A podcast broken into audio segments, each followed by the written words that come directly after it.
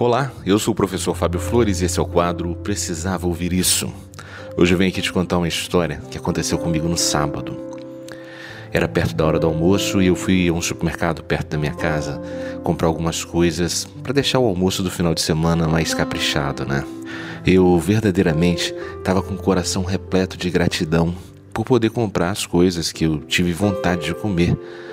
E eu penso que só quem já passou por algum tipo de restrição, seja de saúde ou até mesmo financeira, sabe o valor que tem poder entrar no supermercado e escolher o que se quer. E eu estava bem feliz com as minhas compras e fui para a fila do caixa. Pouco antes de eu ser atendido, eu notei que na minha frente tinha uma senhora com poucas compras na cestinha dela. E ela tirava da cestinha cada item e olhava para o somatório parcial que o monitor do caixa exibia.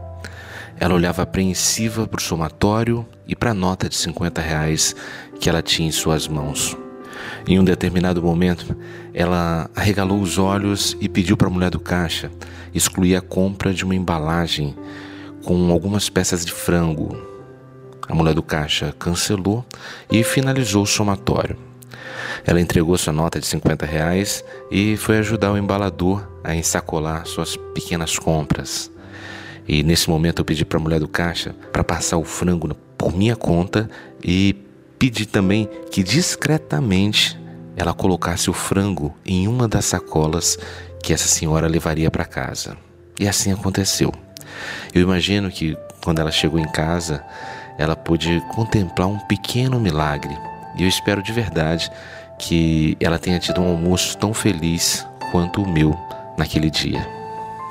E eu te contei essa história para te lembrar que milagres acontecem e que muitas vezes nós podemos ser um instrumento de Deus para a realização de milagres aqui na terra.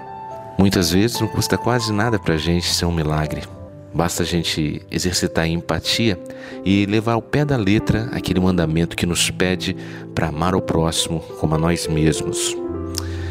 Sabe, às vezes a gente pede tanto por milagres em nossa vida, né?